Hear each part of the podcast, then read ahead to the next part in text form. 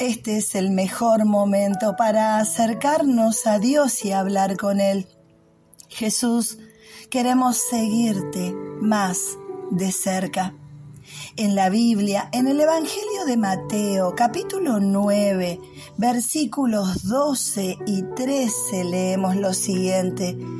Jesús los oyó y les dijo, los sanos no necesitan médico, los enfermos sí. Así que vayan y averigüen lo que significan estas palabras.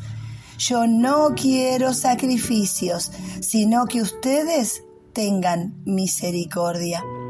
Pues yo no he venido a invitar a los buenos a que me sigan, sino a los pecadores.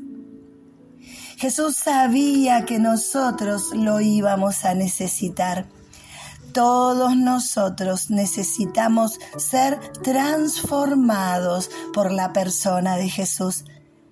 Y lo más maravilloso de todo esto es que Jesús viene a nuestro encuentro y nos invita a seguirlo.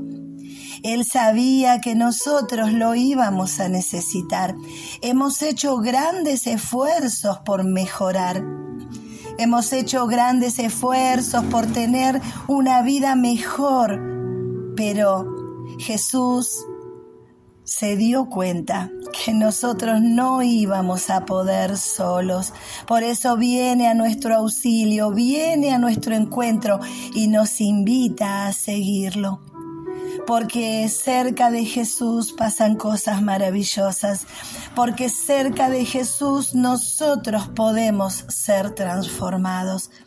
Jesús nos invita en este día a seguirlo y nos invita a que seamos compasivos con aquellos que todavía no conocen a Jesús. Jesús nos invita a nosotros a tener compasión por aquellos que se encuentran lejos de Dios, por aquellos que todavía tienen olor a muerto, por aquellos que todavía tienen sus ropas manchadas, por aquellos que todavía tienen sus pensamientos entenebrecidos, como dice la palabra, confusos, erróneos, dañados, lastimados, como nosotros en algún momento de nuestras vidas.